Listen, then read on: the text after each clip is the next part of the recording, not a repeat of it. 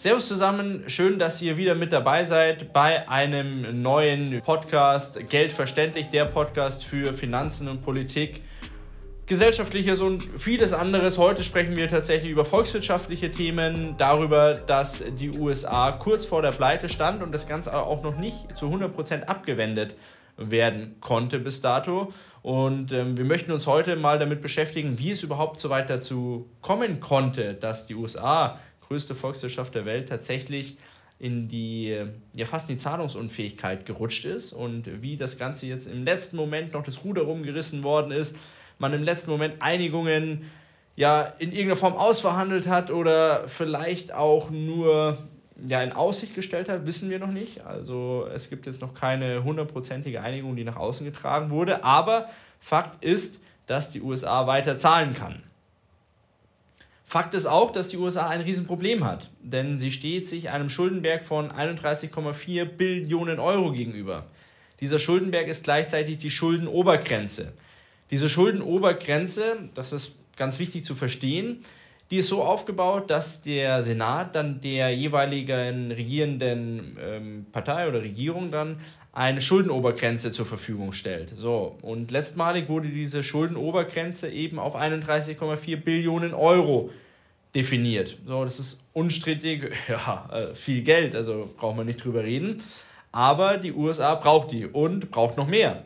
Denn seit Anfang des Jahres steht Amerika quasi mit dem Rücken zur Wand.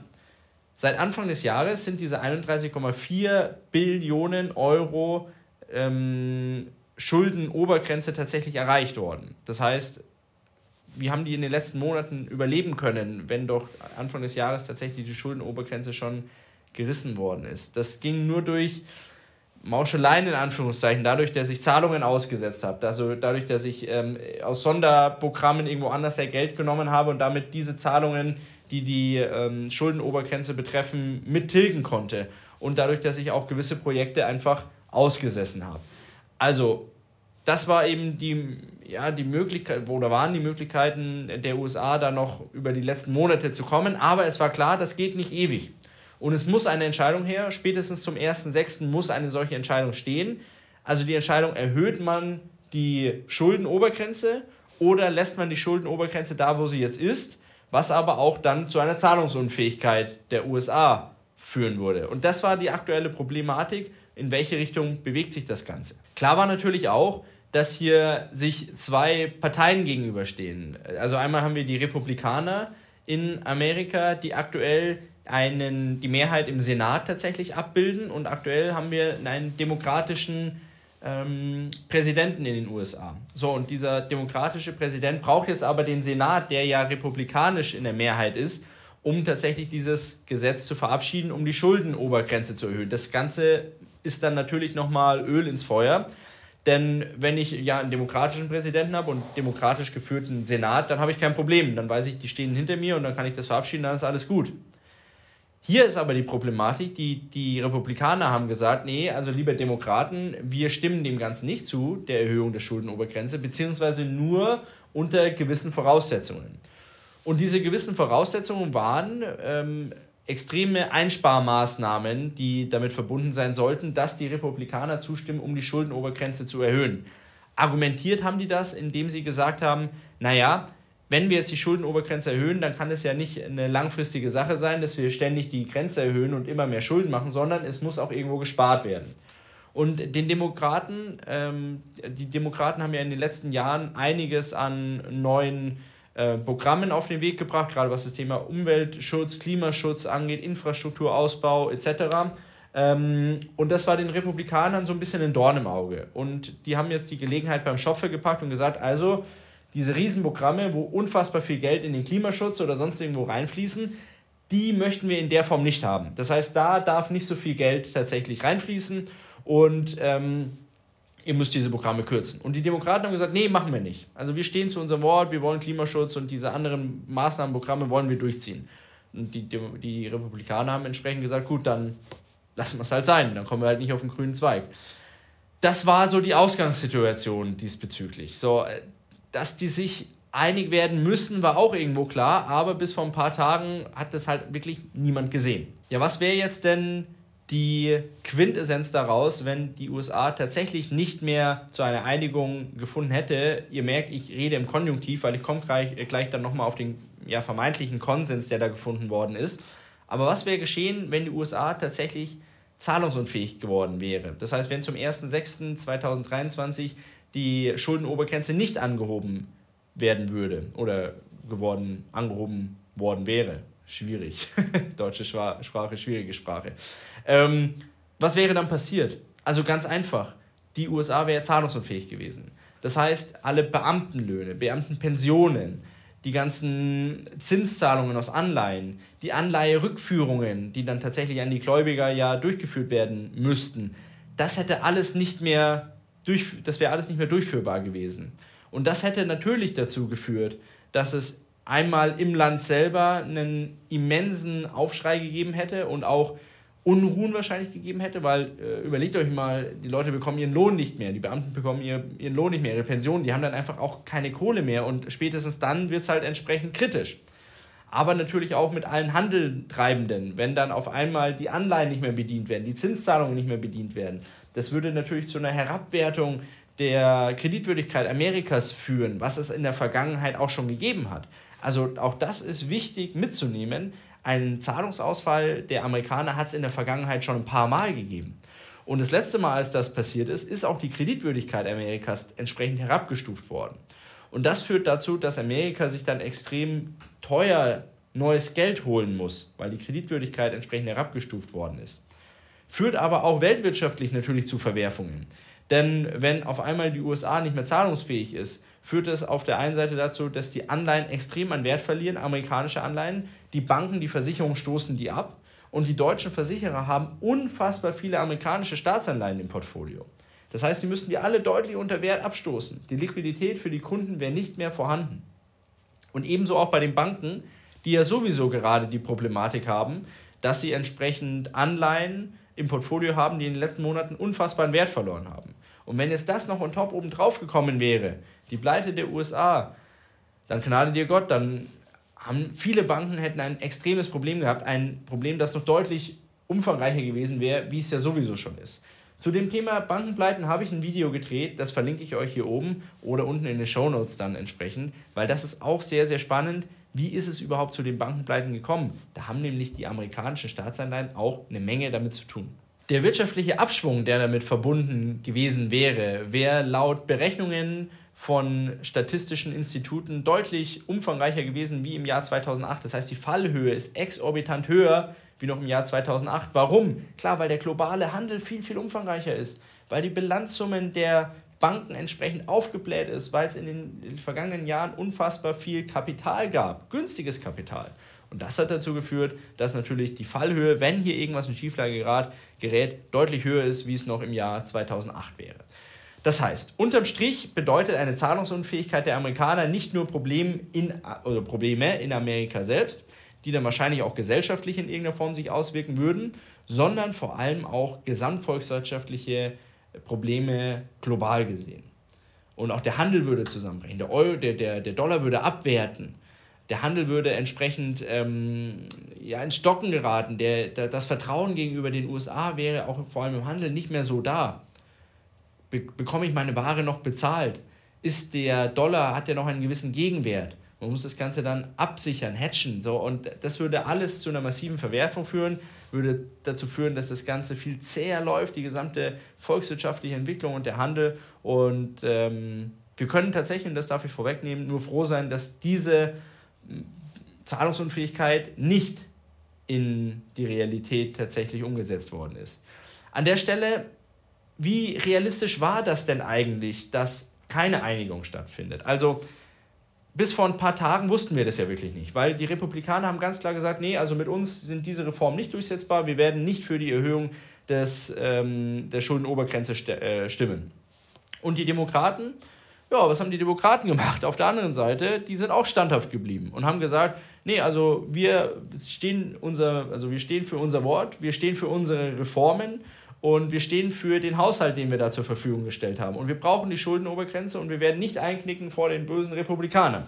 So, also hier, zack, gegeneinander. Und ähm, ich persönlich denke aber, dass da, dass da viel Polemik auch dahinter war. Also klar, als, als, als Partei will ich mir jetzt nicht die Blöße geben sofort. Also sag nicht sofort, ja klar, liebe Demokraten, mache ich. Und die Demokraten können schon gleich dreimal nicht sagen, liebe Republikaner, klar, wir kuschen für euch.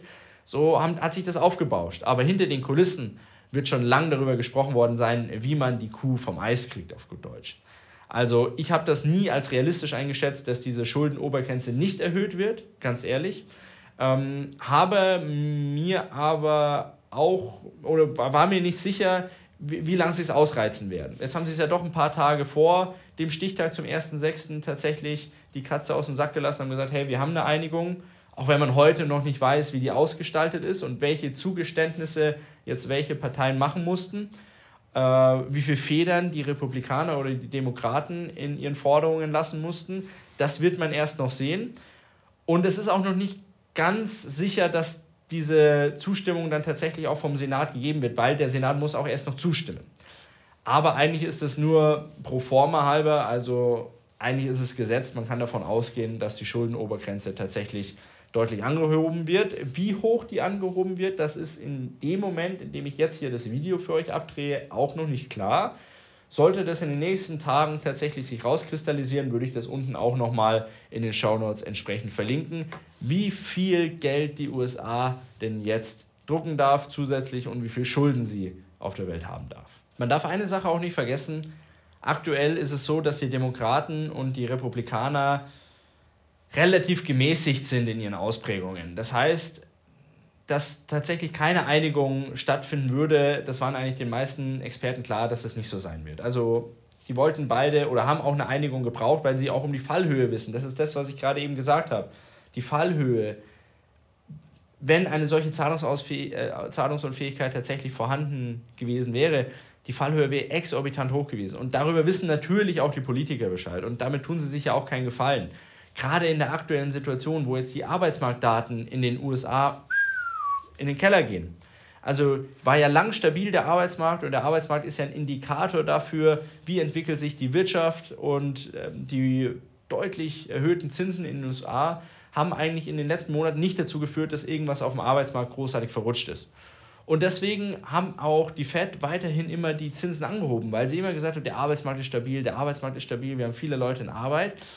Das habe ich aber schon vor Monaten gesagt, dass dieser Arbeitsmarkt, wenn man sich den mal im Detail anschaut, nicht das verspricht, was er auf den ersten Moment mal zeigt. Denn eine Sache, die immer so ein bisschen unter den Scheffel gefallen ist, war das Problem, dass zwar viele Leute in Arbeit waren, aber man mal hätte schauen müssen, in welcher Altersstruktur die Leute in Arbeit sind. Das heißt, viele Leute, die eigentlich nicht mehr hätten arbeiten müssen, die offiziell in Rente sind und dann ja auch nicht mehr als erwerbstätige Personen gewertet werden, die sind wieder tatsächlich in die Arbeit gegangen, weil sie sich schlichtweg das Leben nicht leisten konnten und die Rente nicht ausgereicht hat. Das heißt, das sind Leute, die dazugekommen sind in den Arbeitsmarkt, die eigentlich gar nicht mehr hätten drin sein dürfen. Und die haben natürlich die Zahlen vollkommen verfälscht und verfälschen sie immer noch. Und jetzt haben wir die Situation, dass tatsächlich im März und April die Erstanträge für Arbeitslosenbezüge in den USA exorbitant gestiegen sind. Da hatte man am Anfang, wusste man auch nicht, in welche Richtung geht es, weil da war noch ein Datenleck vorhanden. Also da hat irgendwas auch nicht gepasst mit den, mit den übertragenen Daten. Aber mittlerweile sind die bereinigt und man weiß, okay, die Erstanträge sind sehr, sehr stark gestiegen. Und das ist immer ein erster Indikator für einen deutlichen Wirtschaftsabschwung. Was ja die USA auch provoziert hat mit ihren Leitzinsanhebungen, um entsprechend die Inflation in den Griff zu bekommen. War ja auch ganz klar, Inflation hoch, Zinsen mussten entsprechend auch hoch, damit die Wirtschaft abschwingt, ab, äh, in den Abschwung gerät, die Leute weniger konsumieren, man in eine Rezession gerät, weniger Leute Arbeit haben, weniger Geld am Markt ist, um so wieder die Inflation nach unten zu treiben. So, so wie es ausschaut, geht es jetzt in die Richtung. Und ähm, um auf unser Ursprungsthema zurückzukommen, die Politiker wissen darüber Bescheid. Die wissen auch darüber Bescheid, dass die Wirtschaft sowieso schon schwächelt und würden jetzt nicht noch dann irgendwie Wasser in die Mühlen kippen und die Schuldenobergrenze nicht erhöhen. Also Republikaner, Demokraten haben sich geeinigt, Schuldenobergrenze wird angepasst. Das ist aber auch das Problem, dass jetzt einfach weiter Geld gedruckt werden kann. Also das fleißige und fröhliche äh, Gelddrucken, das geht jetzt natürlich weiter. Das ist wie ein Freifahrtschein für die USA. Ich darf jetzt wieder Schulden aufnehmen. Ich darf jetzt wieder äh, als Staat weiter konsumieren. Ich darf meine Programme durchsetzen. Und diese ganze, dieses ganze Geldsystem, das auch nur auf Schulden basiert. Also wir alle sind uns ja einig, dass 34 Billionen Euro Schulden, das wird nie und nimmer zurückgezahlt werden können. Das ist auch nicht der Plan. Der Plan ist nicht, das Geld irgendwann zurückzahlen zu können. Der Plan ist, immer mehr Schulden aufbauen zu können. Solange das noch funktioniert, solange man noch Kredite bekommt, solange man noch glaubwürdig ist. Wie lange das geht, das kann ich in dem Moment jetzt auch nicht sagen. Solche Systeme sind ja zäh. Man hätte vor zehn Jahren schon auch sagen können, das funktioniert nicht mehr, viel zu viele Schulden. Jetzt sitze ich hier und es funktioniert immer noch. Mehr schlecht als recht, aber es funktioniert. Problem ist jedoch, dass diese Schulden aufgenommen werden, ohne dass dahinter ein fundamentaler Wert ist. Ich meine, ich kann Schulden aufnehmen, jeder von uns es doch, oder? Ich möchte Schulden aufnehmen, einen Kredit haben bei der Bank, dann muss ich dafür irgendeine Gegenleistung haben, also irgendeine Sicherheit, damit die Bank mir dieses Geld auch geben kann, dass sie weiß, hey, der Felix, der ist kreditwürdig, der kriegt jetzt so und so viel Geld. Oder ich muss etwas hinterlegen, ein Sachwert, eine Immobilie, ein Auto, sonst irgendwas, Aktienpakete, damit ich Geld dafür bekomme. Ich muss das beleihen können. Oder ich muss eine sehr gute Kreditwürdigkeit haben, weil ich viel laufendes Einkommen habe und einen sicheren Arbeitgeber. Aber bei den Staaten grundsätzlich ist nicht nur ein Problem der USA, grundsätzlich, und das ist auch ein Problem der Fiat-Währungen. Da ist das eben abhanden gekommen. Da sind keine fundamentalen Sachwerte mehr dahinter. Die Währungen sind nicht goldgedeckt oder sonst irgendwas. Haben wir auch ein Video darüber gemacht. Verlinke ich auch mal. Ähm, das ist alles weggefallen. Das heißt, diese Schulden werden einfach nur aufgrund dessen getätigt, dass Geld gedruckt wird. Das Geld gedruckt wird, das wird jetzt auf den Knopf gedrückt, das wird zur Verfügung gestellt und das ist einfach volkswirtschaftlich, wird es einfach erschaffen, ohne einen Gegenwert, ohne eine Gegenleistung. Und das ist das große Problem. Also ich verteufel nicht, dass die Schuldenobergrenze angepasst worden ist. Das mussten die machen. Sonst haben wir, also wir hätten volkswirtschaftliche Auswirkungen gehabt, die, die wir alle nicht hätten haben wollen und die wir in der aktuellen Zeit auch nicht brauchen. Aber man, ich bin gespannt, was in, diesem, in dieser Einigung zwischen Demokraten und Republikanern tatsächlich genannt wird. Aber man muss irgendwie einen Fahrplan haben, wie man diese immensen, diesen immensen Schuldenberg zumindest irgendwann mal stagnieren lassen kann oder vielleicht irgendwann mal zum Teil abbauen kann. Aber aktuell schaut es nicht so aus, als ob in irgendeiner Form da das Schulden machen, als ob da Einhalt geboten wird. Nein, das wird weiter fleißig vorangehen. Ja, welche Auswirkungen hat es jetzt auf uns alle, vor allem hier in Deutschland? Also, mal angenommen, dass, die, mh, dass diese Schuldenobergrenze nicht nach oben angepasst äh, worden wäre, dann hätten wir ein Problem gehabt, auch hier in Deutschland, weil unser äh, einer unserer größten Partner ist natürlich noch USA äh, im Export. Wir sind ein exportgetriebenes Land, also wir hätten Probleme gehabt. Und äh, das wäre natürlich auf jeden Einzelnen dann tatsächlich in irgendeiner Form indirekt runtergebrochen worden. Wenn wir volkswirtschaftlich ein Problem haben, haben wir in Deutschland immer ein Problem, weil wir auf die Volkswirtschaft global angewiesen sind, weil wir viel exportieren. Und äh, weil wir auch viel importieren, an, gerade an Energie, hätte das unmittelbare Auswirkungen auf uns gehabt. Also ähm, eine Sache, die wir tatsächlich jetzt abwenden konnten und die jetzt im ersten Moment mal keine, ähm, keinen Einfluss hat. Aber auch diese Einigung, die zwischen Demokraten und Republikanern tatsächlich gefasst worden ist, führt dazu, dass nicht, die gesamte, nicht der gesamte Haushalt zur Verfügung gestellt werden kann, den die Demokraten eigentlich geplant hätten. Das heißt, es wird nicht so viel Geld in die Wirtschaft gepumpt, es wird nicht so viel angekurbelt, es wird nicht so viel getan. Und das hat unmittelbar auch Auswirkungen auf uns in Europa und auch in Deutschland. Die fehlende Aktivität der Amerikaner, jetzt die schlechten Arbeitsmarktzahlen, die werden definitiv auch irgendwann zu uns rüberschwappen und würden, werden dazu führen, dass wir deren Probleme bei uns übernehmen. Und das ist eine historische Sache. Das haben wir schon immer gemacht. In Amerika ist irgendwas in Schieflage geraten und ein paar Monate oder wenige Jahre später ist das auch bei uns angekommen, weil wir davon abhängig sind weil wir da unfassbaren Handel dazwischen zwischen Amerika und Europa und vor allem auch Deutschland haben. Ist das, ist das sinnstiftend? Ja, der Handel definitiv. Ist das schlau? Nein. Sich auf viele breite Handelspartner aufzustellen, wäre definitiv sinnvoller, ist ja dann aber häufig nicht gewollt, weil man mit Ländern, mit Regierungen, mit gewissen Firmen einfach nicht zusammenarbeiten möchte. Das ist Politik. Ja, ja, sinnlos hier, sinnlos da. Negativ, negativ. Was jedoch nicht sinnlos ist, ist Felix auf seinen Kanälen zu abonnieren. Also guck doch mal rein in die Show Notes, da werdet ihr fündig. Vielen Dank. Äh, und es dann lieber über jemanden Dritten macht, siehe russisches Öl, das wir jetzt über Indien beziehen. Ob das dadurch besser wird, keine Ahnung, ob das Öl dadurch frei vom Blut ist, ich wage es zu bezweifeln. Aber das ist halt so eine moralische Sache der Politik, die ja auch immer zwiespältig ist. Also brauchen wir uns nicht, brauchen wir uns nicht drüber unterhalten. Das ist einfach so, dass Politik häufig äh, eine zwiespältige moralische Komponente in sich enthält tatsächlich. Und äh, so ist es mit dem Handel auch. Also die USA hat uns ja in den vergangenen Jahrzehnten auch abhängig gemacht von denen. Und alles, was in den USA passieren würde, würde uns entsprechend auch tatsächlich schaden. Fazit. Ja, die USA war kurz vor der Pleite. Sie konnten es gerade noch so abwenden. Europa ist auch unfassbar überschuldet. Also das ist auch eine Sache, die man nicht vergessen darf. Alle Maastricht-Kriterien, die eigentlich mal definiert worden sind, maximal 60 Prozent des BIPs als Schulden, die sind von vielen von fast allen europäischen Ländern schon ähm, deutlich überschritten worden. Manche, die bei über 100 Prozent sind, also unfassbar. Also auch wir haben das Problem, dass dieses Schuldenmachen ausartet, dass es immer größer wird und dass die Sache, die ganz klar ist, das ist einfach Fakt, dass dieses System irgendwann mal implodieren muss.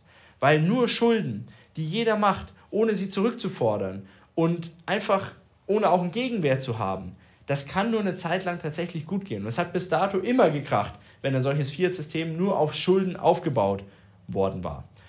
Wie lange das dauert, kann ich euch nicht sagen, aber am besten abonniert ihr gleich mal meinen, Abon äh, meinen Kanal, lasst mir ein Like da, äh, schreibt drunter, was ihr davon haltet, denn dann kriegt ihr auch mit, wenn es tatsächlich soweit ist, weil dann will ich ganz sicher ein Video machen. Ob das jetzt heute oder morgen ist, weiß ich nicht, aber dann seid ihr auf jeden Fall auf dem neuesten Stand. Also Glocke läuten, abonnieren, äh, damit ihr immer die Infos bekommt. Daumen hoch, Daumen runter, auch wenn es euch nicht gefallen hat. Und drunter schreiben, was ihr davon haltet. Findet ihr das gut, dass Amerika jetzt endlich wieder äh, Schulden machen kann? Dass sie jetzt wieder befreit aufleben können und den Schuldenberg weiter erhöhen können? Oder hättet ihr lieber gesehen, dass sich USA jetzt mal irgendwie am Riemen reißt und auch ein Vorbild für andere westliche Länder sein kann, um entsprechend nicht nur auf Schulden Politik zu machen und die Wirtschaft tatsächlich anzukurbeln? Lasst es mich wissen, einfach drunter in den Kommentaren. Lasst es mich auch wissen, wenn ihr Themen habt, über die ihr gerne mal sprechen wollen würdet.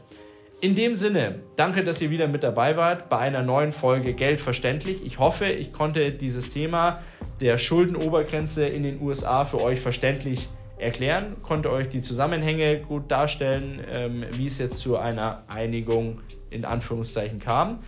Äh, ja, ich werde es weiter im Blick behalten, ihr hoffentlich auch. Und dann sehen wir uns nächste Woche wieder bei einer neuen Folge Geld verständlich. Macht es gut. Servus, ciao.